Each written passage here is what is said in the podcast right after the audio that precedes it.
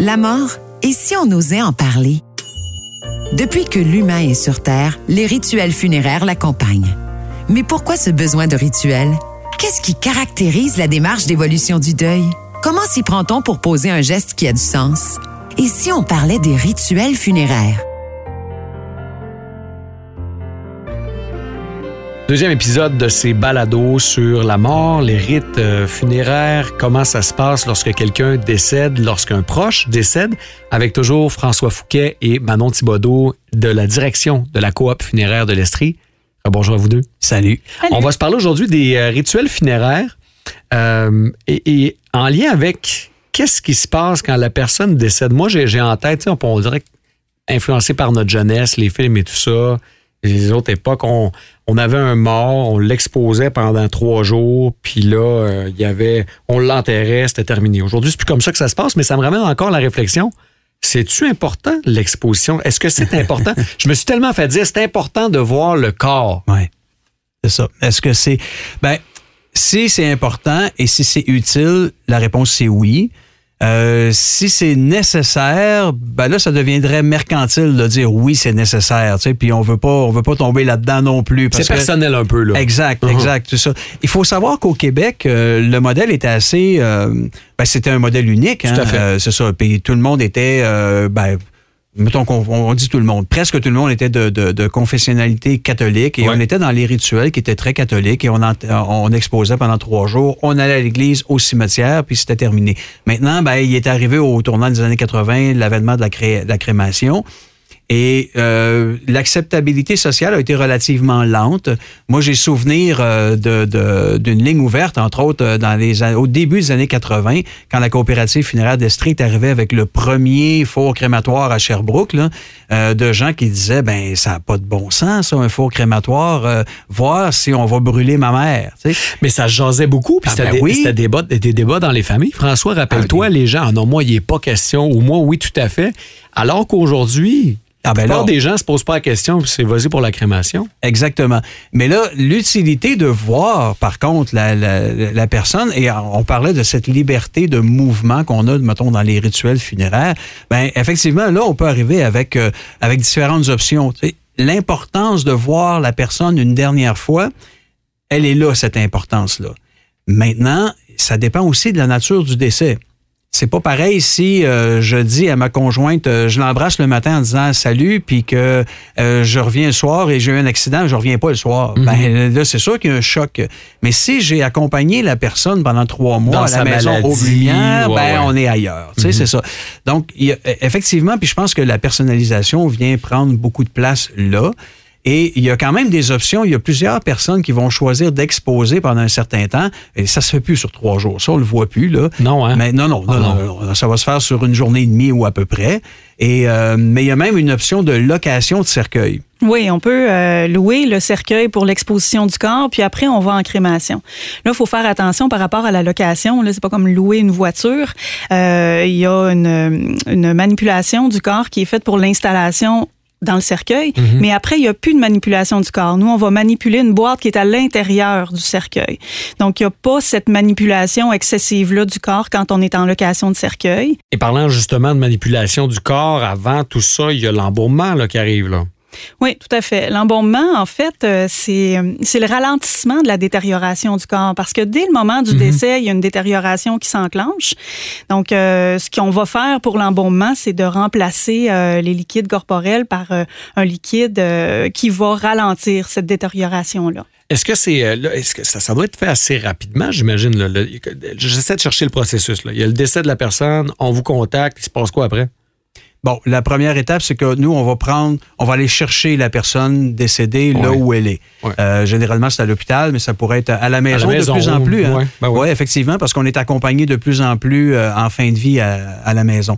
Et une fois qu'on ramène la personne, ben là, il y a des données techniques. Là, on va toujours garder le corps à 4 degrés euh, Celsius, qui est la meilleure température de conservation. On, on ne veut jamais congeler un corps qu'on va vouloir présenter après, parce que la présentation ne se fera pas de façon adéquate.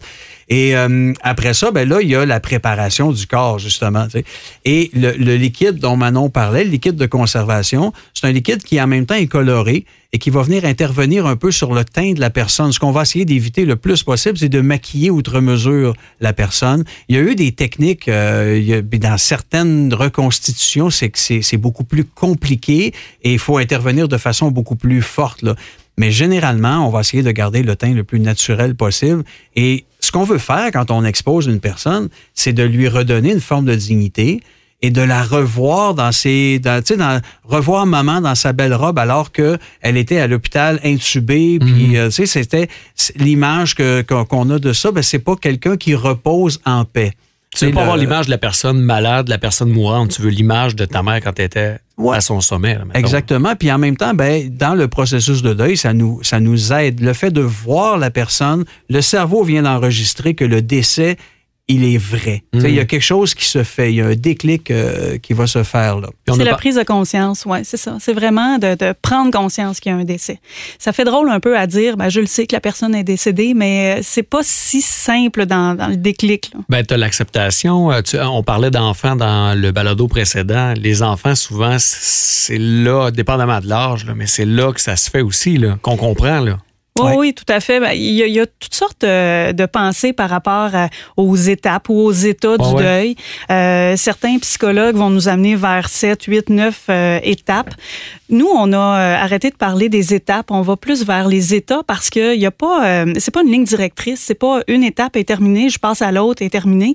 On peut revenir dans ça, avoir euh, un, moment de choc, un moment de déni, revenir mhm. au choc, être dans la peine, être dans l'acceptation, revenir à la peine. On peut se promener là-dedans. Puis, qu'est-ce qui est normal? Qu'est-ce qui l'est pas? Ça dépend de l'individu. Ça dépend tellement de tout. Là. Mais pour l'exposition, là, vous le recommanderiez quand même. Là, généralement, quel effet ça fait chez les gens que vous voyez? Là? Ben, en fait, euh, premièrement, ça, ça crée un état d'esprit qui est tout à fait différent à l'intérieur du salon. Donc, quand on arrive et qu'il y a une personne là qui est installée dans un cercueil, c'est sûr que tout le monde prend conscience qu'il y, a quelque chose qui se passe, il y a une vie qui s'est arrêtée. Euh, la plupart des familles vont se permettre de, de personnaliser aussi le, le le, salon là, au moment de l'exposition, mais il y a vraiment un déclic qui va se faire là. Et ce qui est très intéressant, c'est que c'est cette personne exposée-là qui retient l'attention. Ça va susciter dans les, dans les réactions ou les conversations des gens, ça va susciter de, beaux souvenirs. Euh, il y, a une utilité à exposer quelqu'un et à recevoir les condoléances. Tu sais, une condoléance, là, euh, c'est, ça vient de. Le, mot condoléance, là, ça, vient de la douleur, dolérer en latin. Mm-hmm. Et le, le co ou le con au début, c'est mm-hmm. le partage. donc, je partage ta douleur. C'est ça, offrir ses condoléances. Je t'offre de partager ta douleur. Et moi, je me souviens très bien au décès de mon père, les, quand j'ai entendu une personne qui disait, moi, j'ai travaillé avec ton père, il y a un moment donné où ça n'a pas bien été et ton père était là pour moi et c'est pour ça que je suis ici aujourd'hui. Ben, moi, je te dirais qu'à ce moment-là, mon torse a bombé pas mal. J'étais fier, c'est mon père. Alors que mon père, moi, je l'ai connu à la maison. Mais je suis jamais allé travailler avec mon père. Je ne sais pas comment il était avec ses collègues et tout ça. Là, il y avait une vie autrement que celle d'être mon père. Et je l'ai découvert là. il y a toute une. Ça amène des discussions qu'il faut forcer un peu plus pour avoir quand c'est une urne qui est là. Parce qu'il y a comme une présence qu'il faut euh, qu'il faut ritualiser un petit peu plus. Faut la changer, la transformer parce qu'il y a une certaine froideur, mais ça peut être compensé, mettons, avec des images, avec euh, photos, vidéos, etc. C'est une autre façon de faire. C'est une autre façon de faire, mais effectivement, il y a une utilité euh, vraiment à voir la personne une dernière fois. C'est une occasion aussi de dire au revoir, de dire merci à la personne, mais surtout ce fameux déclic qui nous permet de dire, OK, à partir de maintenant, là, elle reviendra pas. Là. Bon, ben, moi, il faut par en avant. Exact, exact. Mais je vous entends, puis c'est pas une lourdeur nécessairement, mais il y a beaucoup, beaucoup, beaucoup de choses. C'est important que les gens se mettent en action rapidement là-dedans. Là. Ben, tout à fait. En fait, la mise en action, euh, moi, ça m'amènerait euh, directement la première mise en action, puis c'est quelque chose qu'on a créé dernièrement. Euh, c'est un soutien quand la famille nous appelle et nous disent ben on a perdu, ma mère est décédée, mm-hmm. puis tout ça.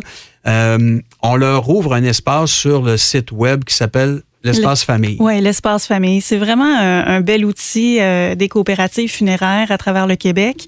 L'espace famille, ça permet cette mise en action-là. C'est qu'au moment euh, du décès, quand la famille nous contacte, on leur donne un accès exclusif. C'est leur espace famille. Il n'y a personne d'autre qui peut aller jouer là-dedans. Mhm. Puis, euh, dans, dans, ce, ce, ce portail-là, si on veut, bon, ils peuvent aller remplir des, des, informations personnelles qui vont nous aider pour la déclaration du décès. Ils peuvent commencer à écrire l'avis de décès. Souvent, on, euh, souvent, on se souvient pas de, du nom de la deuxième tante ou de la troisième femme de l'oncle. Ben, oui. ben là, on va chercher les informations. le, euh, le, chum du neveu, ben, la nièce, ou en tout cas, peu importe. C'est ça, exact. On, on, commence à écrire euh, la vie de décès. Ça nous permet aussi de, de, de, ramener nos souvenirs à une même place. On peut envoyer des courriels par l'entremise de l'espace famille pour dire Hey, as-tu des photos de ma mère? Tu, quand elle étudiait? Ou... Donc, on peut envoyer ce genre d'informations-là puis recueillir des souvenirs. Donc, c'est une espèce de je fais un parallèle, là, mais un genre de messenger fermé, là, oui, extrêmement privé, puis qui ne sert pas à d'autre chose que, que d'envoyer des trucs là-dessus. Et ce qui fait que dans la mise en action, il y a des gens qui nous disent des fois, ben, tu sais, moi, je me suis réveillé, il était 3 heures moins quart le matin, puis là, j'étais seul chez moi, là, là, ça allait plus bien. J'ai ouvert l'espace euh, famille. J'ai écrit à du monde parce que ça génère justement une adresse courriel. J'ai écrit à du monde, euh, j'ai mis des notes là-dedans, je me suis mis en action. Donc, euh, ouais, c'est ça. La, la mise en action est tout à fait elle, elle, est nécessaire et ça, c'est une belle manière pour le drainer. C'est quoi les grandes étapes de, de funérailles? Quand on parle de funérailles, puis qu'on regarde là, point A, point B, point C, point D. ben, on en a parlé tout à l'heure euh, de la prise de conscience. Ouais. On prend conscience. Après ça, ben, on va vouloir euh, rendre hommage. Mm -hmm. Rendre hommage à la personne de toutes sortes de façons. Bon, l'espace famille, là, euh, ça va un petit peu plus loin que juste euh, écrire la vie de décès. Euh, ça peut être des photos qu'on met là-dessus et qui vont passer dans le salon au niveau de l'exposition. Donc ça, c'est une façon de rendre hommage aussi, de ramener des photos, ramener des textes. Ensuite, euh, ben, il va falloir laisser partir. Il va falloir laisser partir la personne. Ça, c'est une étape difficile parce que là, euh, on a pris conscience, on a rendu hommage. Là, elle sera plus là. C'est vrai qu'elle sera plus là. Donc, on laisse partir. Il y a toutes sortes de rituels qu'on peut faire à travers ça. Puis, euh, la dernière étape qu'on pouvait pas faire euh, pendant un petit bout de temps, mais qu'on peut faire maintenant, c'est se solidariser. Mm -hmm. Être coude à coude, euh, les, les gens ensemble. Et pas juste le, au moment des funérailles, mais un mois, deux mois, un an après, de rester en contact avec les personnes endeuillées pour pas les laisser tomber. Donc, euh, la solidarité euh, qui prend toute sa, sa place. Là. Et ouais. tout ça se ritualise hein, beaucoup oui. et, et, et c'est nécessaire de... Ben pour nous, en tout cas, il y a un côté qui est nécessaire dans le fait de célébrer la vie de la personne. C'est pas une anecdote qui arrive à une personne qui décède, c'est une vie qui s'arrête. En fait, euh, pour reprendre l'image, souvent c'est un livre qui se ferme, mais ça veut pas dire qu'on prend le livre et qu'on le jette, parce que nous, pour continuer la route, on a besoin de s'imprimer des souvenirs. Moi, je trouve que une des, des utilités de faire des funérailles, parce qu'on souvent on va voir ça comme soit quelque chose qui est imposé par un modèle d'affaires euh, d'une résidence funéraire et tout ça, puis qu'on se dit ah non ben nous autres on n'a pas besoin de faire ça. Puis, mm -hmm.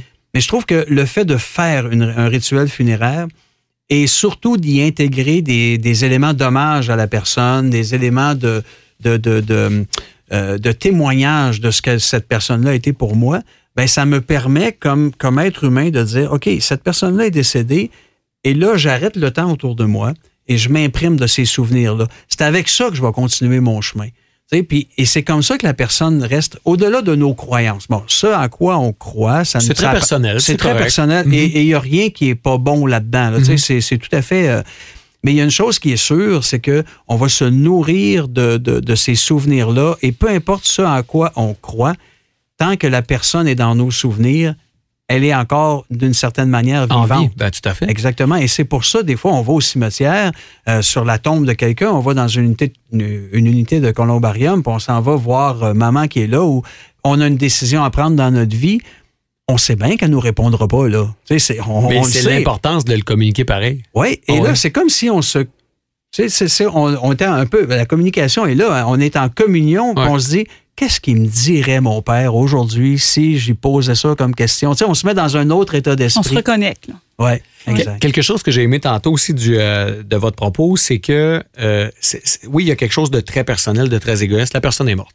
C'est pour toi que tu le fais. Ouais. Mais le fait d'avoir une, une, cérémonie, un rite qui est commun, on ne sait pas des fois quel impact ça peut avoir chez d'autres individus. Sais, c'est important de. Tu parlais tantôt de l'histoire euh, du travailleur, euh, tu Ouais. par rapport à ton père. On n'a pas toujours. euh, moi, j'ai souvenir d'un moment où la personne n'était peut-être pas si près de moi dans ma vie, mais il n'y a rien eu. Ouais. Puis, honnêtement, j'ai vécu un vide. Tu sais, c'est- pas Ouais. que la personne ne me manque pas au quotidien.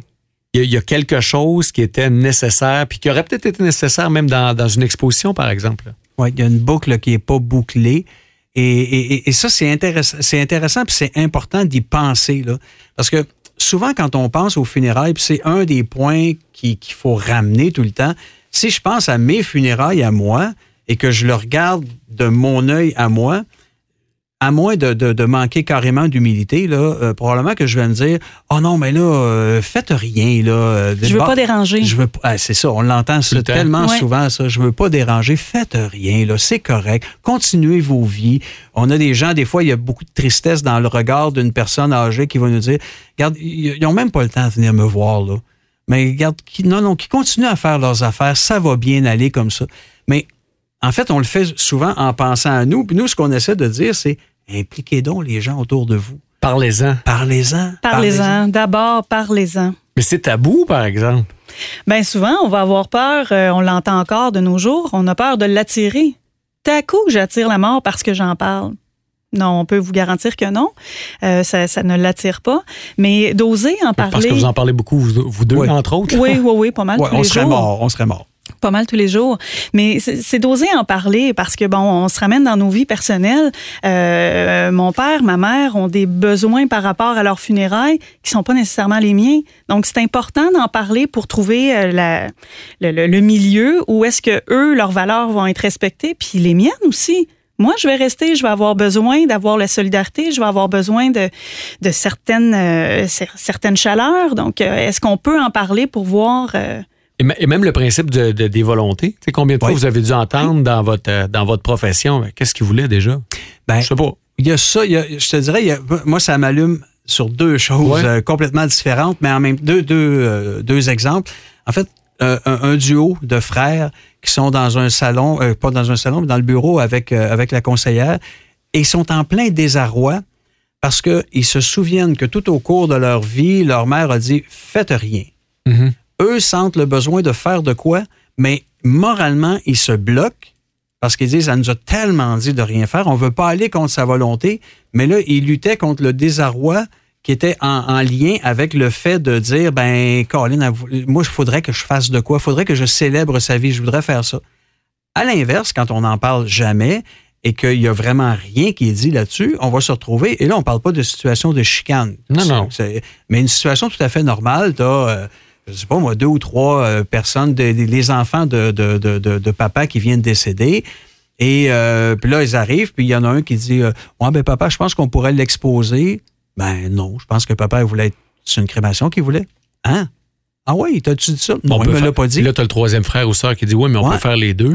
Et là, subitement, on... ouais, c'est ça. Ben, il y a ça aussi. Mais t'arrives avec fait. quand même une espèce de, de- une confusion, là. Une Ah, tout confusion. à fait. Et là, on n'est pas, on n'est pas en train de, de, de, de, de parler d'un ton qui monte et tout Non, ça. non, mais non. Là, là, tout le monde se pose des questions. On va dire, mon Dieu, on fait quoi avec ça? Avec la faiblesse des souvenirs aussi, là. Tu sais, honnêtement, tu sais, comme c'est pas quelque chose dont on parle, Ben, c'est ça. il a ça. effleuré dans une conversation à un moment donné, il y a 10 ans au souper. Tu sais, tu peux pas nécessairement te souvenir de ça euh, de façon très tangible. là. Oui, puis ça, dans- on, a, on a un exemple assez précis à la période d'Halloween, euh, ou à peu près dans le temps de l'Halloween. Là, euh, Vas-y donc, maintenant, avec notre monsieur. Ben notre monsieur, il voulait parler de la mort. Il voulait, euh, avec ses enfants, dire ce qu'il voulait. Lui, au niveau de ses funérailles, les enfants ne voulaient pas en parler, jamais, jamais. Euh, C'était complètement tabou. Donc un soir, euh, un soir de souper de famille, il a quitté la table pendant quelques minutes.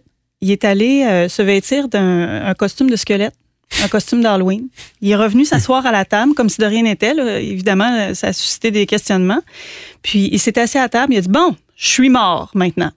Qu'est-ce que vous faites? Eh, c'est bon, ça. Ouais, c'est ça. Mais c'est un peu choc. C'est un oui, peu c'est choc. choc, mais, mais ça amène la conversation. Ils n'ont pas eu le choix. Là. Est-ce qu'il y a une bonne façon? vous en avez entendu plusieurs. Y a-t-il une bonne, y a-t-il une bonne manière? T'approches ça comment? Ben, en fait, en fait, je pense qu'il faut juste ouvrir le, le, le, le dialogue et le forcer un peu, à la limite. Tu sais, de dire, ben, garde, c'est pas, euh, c'est pas parce que je- j'en parle aujourd'hui, je suis pas en train de te cacher quelque chose. Ben, si c'est le cas, là, je suis pas en train de te cacher une maladie. Je suis pas en train de. Je veux juste que les choses se passent bien. Je veux juste que ça évolue comme il faut. Mais je pense qu'il faut insister un peu, mais en respectant aussi le rythme des autres. Le rythme hein. des autres. Mais Parce que c'est la Ouais. confrontation, hein, c'est toujours le rappel de notre propre nature, tu sais, que chaque individu va mourir. Là. ah ben oui. Tu sais, Je pense que c'est un peu ça souvent. Là. Tu veux pas perdre la personne, non, donc tu veux pas y penser, mais c'est aussi en même temps le reflet de ta propre mort à chaque fois. là. Mais il faut être prêt à écouter aussi parce que les personnes âgées, euh, ils ont certainement pensé à leur mort. Là. Ouais. Faut pas, faut pas se leurrer. Tout le monde y pense un jour. Ben ouais. Euh, mais il faut être prêt à l'écouter. Il faut être prêt à entendre les, les valeurs, les volontés de la personne parce que euh, il y a fort à parier que ce ne sera pas les nôtres. là. Et dans le rituel, ça doit se transmettre beaucoup. Tu sais, je veux dire, tu peux avoir le, le rituel plus catholique avec ou pas Ouais. cérémonie. Tu sais, Il y a toutes sortes de, il y a toutes sortes de façons de faire. là. Ah ben là, et là, là, oui, tout à fait. Tout à fait. C'est, c'est très, très ouvert et en même temps, c'est très personnalisable, ça. Et de plus en plus personnalisé. Ah oui, oui, ça. Et Ouais. il n'y a rien de plus, euh, je trouve, de plus valorisant que de, de sortir d'une, d'une cérémonie où, qui était très personnelle, où on a, euh, où, où- où on sent qu'il y a une espèce de, oui, il y a une grande peine, mais en même temps qu'on sent que les gens ont réussi à arrêter un peu, comme je disais tantôt, le temps et ont intégré ce qu'était cette personne-là pour, euh, pour eux. Et, et ça, là, c'est, c'est, c'est de la nourriture pour continuer le chemin Ben oui, ben après. oui. Là.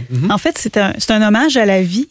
Ouais. Quand on sort d'une cérémonie, là, nous, on, on- on est à plusieurs cérémonies là, par, euh, par notre travail. Puis quand on sort d'une cérémonie et on a rencontré la personne, on a appris à connaître cette personne-là qui est décédée. Donc, elle fait partie de nos C'est souvenirs. quand même capoté, ça, par Ouais. exemple. Ouais, hein. Parce que, tu sais, dans votre cas, là, je veux dire, ce sont tous techniquement des inconnus, là, en très forte majorité. Ouais. Puis des fois, vous ressortez de là et vous avez l'impression que vous avez connu la personne. Oui. Ça, ça, c'est un fameux privilège de notre travail parce qu'on rentre dans, dans l'intimité des familles. Mais ça veut dire que la famille a fait drôlement bien son boulot. Ah, là. tout à fait. Tout à fait. Tout à fait. Ils se sont investis. Ils, euh, ils ont, ils ont mis en lumière euh, ce, que, ce que la personne représentait, sa vie, ses valeurs, ses choix. Ça, c'est, on ressort de là complètement grandi. Ça doit aider à passer au travers. Je sais, Ouais. ça fait cliché un peu, mais je me mets dans la peau de la famille. Quand tu es allé jusqu'au bout, tu es allé jusqu'au bout. Là. Ben oui, c'est ça. Puis une des affaires, tu sais, on dit, la famille s'est investie beaucoup. Ce qui est bien intéressant, c'est qu'on est investi dans, la, en se mettant en action. On n'a pas investi tant d'argent que ça. C'est pas une question d'argent, tout ça. C'est, une question de, de, de, s- ben, de s'investir personnellement, de s'impliquer. Ouais, Ouais, ouais. justement, c'est ça. Puis euh, très souvent, quand on va dans des, euh, à des funérailles, euh, moi, je pourrais dire, bon, mon ami Steve Roy perd un être cher que je ne connais pas, mais je connais bien Steve Roy. Ben oui. Puis je vais aller le voir parce que je vais, je vais être là. Mais il y a des fois qu'on sort de la cérémonie en disant Eh là, je comprends pourquoi cette personne-là était importante pour lui. Ça, ça veut dire que la job est faite. Mm. Ça veut dire que le- le- le- l'objectif, il est atteint. Des, euh, des funérailles, pour moi, qui sont réussies, là, c'est des funérailles dans, des, desquelles on sort en se disant j'ai ce qu'il faut pour continuer. Là, Tu sais, là, je- je- il y a une certaine, il y a une certaine euh, on est, plus paisible. Il y a une certaine paix qui s'installe ou qu'on sent qu'elle a une place pour s'installer, même si elle n'est pas encore installée, parce qu'il y a des fois que c'est assez long, dépendamment encore de la nature du décès et tout, de la relation qu'on a avec la personne. C'est pas sur notre feuille, mais j'ai j'ai envie de l'aborder parce que tu m'amènes un peu là-dessus. Les funérailles spectacles, ça existe-tu? Est-ce que les gens sont assez humbles quand ils embarquent là-dedans ou ils veulent juste épater à la galerie? Ben, ça, c'est une grande question. En fait, Euh, il y, a- il y a des gens qui vont prévoir au micromètre près tout ce qui va se passer lors d'une cérémonie. heure, faut que ça se passe comme ça à tel Exactement. moment. Un des dangers de ça, il y a, il y a des bons côtés. Un des dangers de ça, c'est qu'on peut, on peut téléporter littéralement la responsabilité de respecter en, comme on dit en latin, le pacing d'un spectacle Mhm. sur les épaules de celui qui n'est pas en train de vivre des funérailles, il est en train de vivre euh, Un- une un chronologie. or- un horaire, C'est ça, exactement. Ouais. Il n'y a rien qui, qui empêche. Nous, on va plaider plus d'espèces de mitoyens. Tu sais, on pourrait dire, par exemple, euh, ben moi, à mon décès, j'aimerais beaucoup que la chanson Si fragile de Luc de la Rochelière joue parce que c'était une chanson importante pour moi. Ouais. Ça va. Sais, On peut l'intégrer à ça. Mais à partir du moment, et là, là on tombe dans, dans- dans l'échange personnel, mais pourquoi pas, mais à partir du moment où euh, ce, sont, ce sont nos proches qui vont vivre, qui vont évoluer dans ce deuil-là, mais pourquoi ne pas leur laisser la latitude de faire des choses qui vont ressembler à ce qu'ils ont besoin? D'avoir une coupe de, de réquisition, d'avoir une coupe d'envie, Ouais. de besoin, puis c'est correct, puis peut-être les grandes lignes, mais de laisser les détails finalement aux gens qui le vivent. Exactement. Ah ouais, c'est intéressant. Ça nous ramène euh, à en parler, oui, mais à écouter ce qu'on disait tout à l'heure. Ouais. Écouter Ouais. les valeurs de la personne qui va mourir, mais Mhm. des, des gens qui vont rester aussi.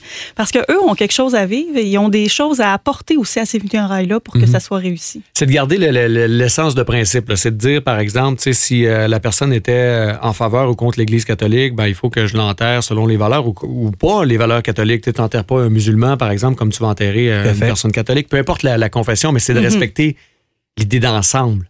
Exactement. Et si je prends l'idée d'ensemble, une des idées, puis encore là, on jase, Ouais. euh, ça ne veut pas dire que c'est une vérité absolue, mais dans la perception que nous, on a, on est plus en train de dire la disposition finale de mon corps m'appartient. C'est-à-dire, moi, si je veux être enterré dans Ouais. le cimetière, ça m'appartient. Mhm. Si je veux euh, que ce soit des cendres, ça m'appartient.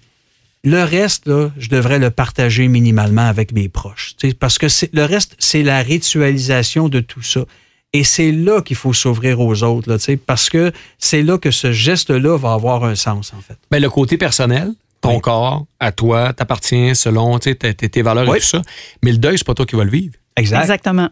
Exactement, parce que on fait jamais des funérailles pour le défunt. Là. Non, non, on va non. célébrer sa vie. Mais c'est sûr que cette personne-là, elle est là, mais elle n'y est pas en même temps. Là. C'est votre profession, mais ressortez-vous touché des fois, même un Très petit peu souvent. émotif, là. Ah, très souvent. Ouais. Très souvent, il y a des belles choses qui se font. Il y a de l'investissement euh, émotif des familles. Euh, je le disais tout à l'heure, là, mais on a un privilège incroyable de rentrer dans l'intimité de ces, euh, de ces familles-là.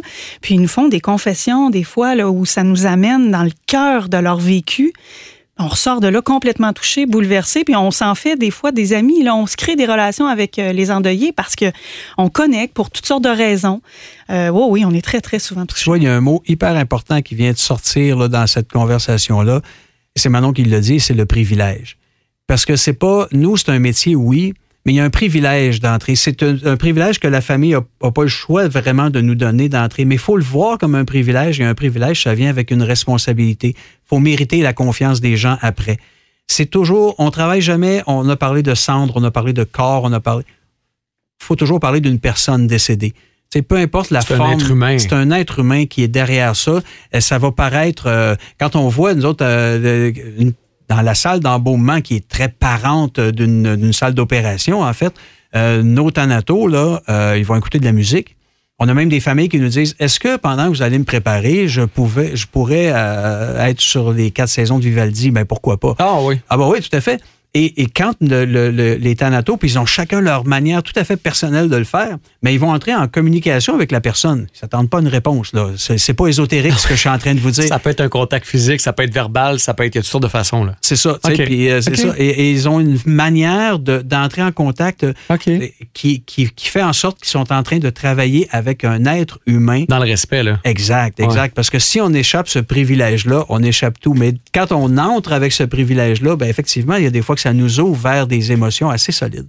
D'ailleurs, parlant de privilèges, c'est drôle parce que le- le- la première réaction que tu as quand tu entres, euh, tu sais, pour souhaiter tes sympathies à quelqu'un ou, ou quand toi tu le vis, c'est j'ai hâte que ça soit fini. T'sais, En tout cas, Mhm. pour bien des gens, Ouais. c'est ah ouais, que ça soit fini. Eh, C'est malaisant.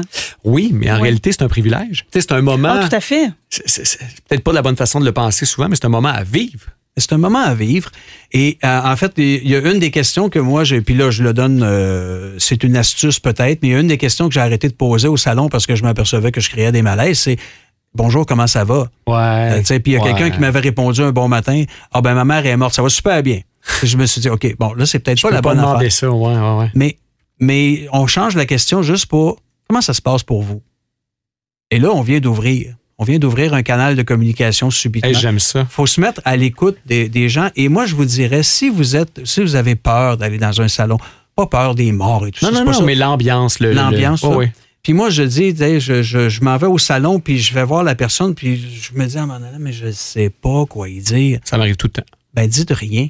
Mm. Dites pas rien. nécessaire de parler. Dites, garde, je suis là avec toi. C'est tout. Je te, tu donnes la main, tu fais un câlin. euh, si on est, tu sais, c'est- c'est c'est ça qu'il faut. C'est juste ça. C'est C'est la un- présence qui est, C'est la importante. présence. Mais j'aime l'ouverture. C'est parce que souvent, en fait, et c'est c'est dans la perception qu'on a de débarquer. Tu débarques, tu t'en vas livrer un message. En tout cas, moi, je me suis senti souvent comme ça. Là. Tu débarques, je m'en vais souhaiter mes sympathies, je m'en vais, tu sais, tu t'en vas livrer un message alors que ça devrait être vu à l'inverse. Oui. Comment tu vas? J'ai- J'aime beaucoup ton approche. Ouais. Comment ça se passe pour toi? Et sache que je suis là. Ouais. Moi, je voulais te dire aujourd'hui, je suis là. J'ai rien d'autre à te dire, mais je suis là, par exemple. Ouais. Et ça, ben, il n'y a jamais un média social, un message. Il y a des Ben fois, c'est très ben pratique non. de le faire comme oui, ça. Oui, oui. Mais il n'y a rien qui va jamais remplacer une accolade, une poignée de main, une présence. Juste un contact visuel avec quelqu'un pour dire, regarde, je suis là. là. Puis d'emmagasiner du souvenir pour, euh, pour la suite. Exactement. Le, le- le fameux livre, les gens tu sais, qui signent, qui laissent des mots, euh, important, pas important, les gens le Très prennent important. beaucoup. Ouais, Très important. Il a, il a changé au fil des années. ouais. Euh, avant, on laissait nos coordonnées pour recevoir euh, une carte de remerciement. Maintenant, euh, c'est plus euh, à titre de, de, de message de Dommage soutien. C'est ça. ouais. Qu'est-ce que la, la personne a représenté pour moi. Mais ça, c'est des souvenirs qui vont rester. Mhm. Tout à l'heure, François parlait par rapport euh, au décès de son père, les gens qui avaient travaillé avec lui, qui témoignaient de ça. Euh, ben, ce livre-là est rempli de- de- d'anecdotes que l'endeuillé connaît probablement pas de la vie de la personne décédée. Donc, c'est un- une panoplie de souvenirs à garder là, précieusement. C'est très, très important. C'est des traces qu'on laisse. De- de- c'est vrai que souvent les gens connaissent même pas l'impact qu'avait la personne, c'est Ouais. pour ceux qui sont venus. là. C'est ça. Puis souvent, c'est, il est moins papier maintenant. Il va. euh, Très virtuel, hein? Ben, ça va se retrouver beaucoup sur la vie de décès. On peut envoyer des messages de sympathie. Et il y a des fois qu'il y en a 95, il y en a 100 messages. Mais la personne endeuillée, la personne qui a perdu son père, sa mère, là, ben, ça se peut qu'une nuit d'insomnie, Mm. là, elle va ouvrir son ordinateur, puis elle va aller lire ces messages-là, puis elle va dire Hey, il était quelqu'un, mon père. sais, Puis ça fait du bien de lire ça. ça sent, on se sent moins seul dans tout ça. L'aspect temporel hein, qu'on perd euh, dans ces moments-là. Oui, ouais, ouais, exactement. Puis c'est tout ça, hein, c'est une perte de repères, la mort. Tous tes repères, les repères par rapport à cette personne-là disparaissent et il faut les reconstruire. C'est ça le deuil. Le deuil, c'est de reconstruire ces repères-là. Mhm. Mais le fait de savoir qu'il y a tant de personnes qui, qui ont écrit quelque chose, qui ont pris quelques minutes pour le faire, ben ça fait du bien aussi et ça aide à construire ces repères-là. Combien de personnes ont gardé euh, fleurs ou plantes aussi qui accompagnent souvent les, les- ces fameux moments-là? Tu, sais, tu parles de souvenirs ou de choses qui, qui, qui restent, qui demeurent. Là. Ah oui, oui. Tu sais, sur le coup, Oui. c'est émouvant parce que la personne qui est endeuillée, elle voit ça, puis il y en a toujours une tonne. tu sais, Puis là, tu fais, ouf, tu sais, c'est, c'est prenant, mais il te reste quelque chose après aussi. Là. Ben oui, il reste Oui. quelque chose. Il reste quelque chose, puis il y a quelque chose que tu peux ramener des fois à la maison, euh, ou quand on va quitter le cimetière, des fois on va défaire complètement les. euh, Le coussin de cercueil ou euh, les fleurs, puis tout le monde va rapporter un souvenir à la maison. Ou le signet. Le signet aussi Oui, le a signet, cette, ouais, ouais. euh, cette utilité-là de, de ramener un souvenir ou de laisser une pensée qui était en lien avec la vie de la personne. Qui n'est pas juste aux endeuillés, qui est à ceux aussi qui, tu sais, qui débarquent, euh, offrir un certain soutien. Oui. François, Madon, merci. C'est super intéressant. On vous invite à être des nôtres pour les prochains balados. Merci. Merci. La mort, et si on osait en parler?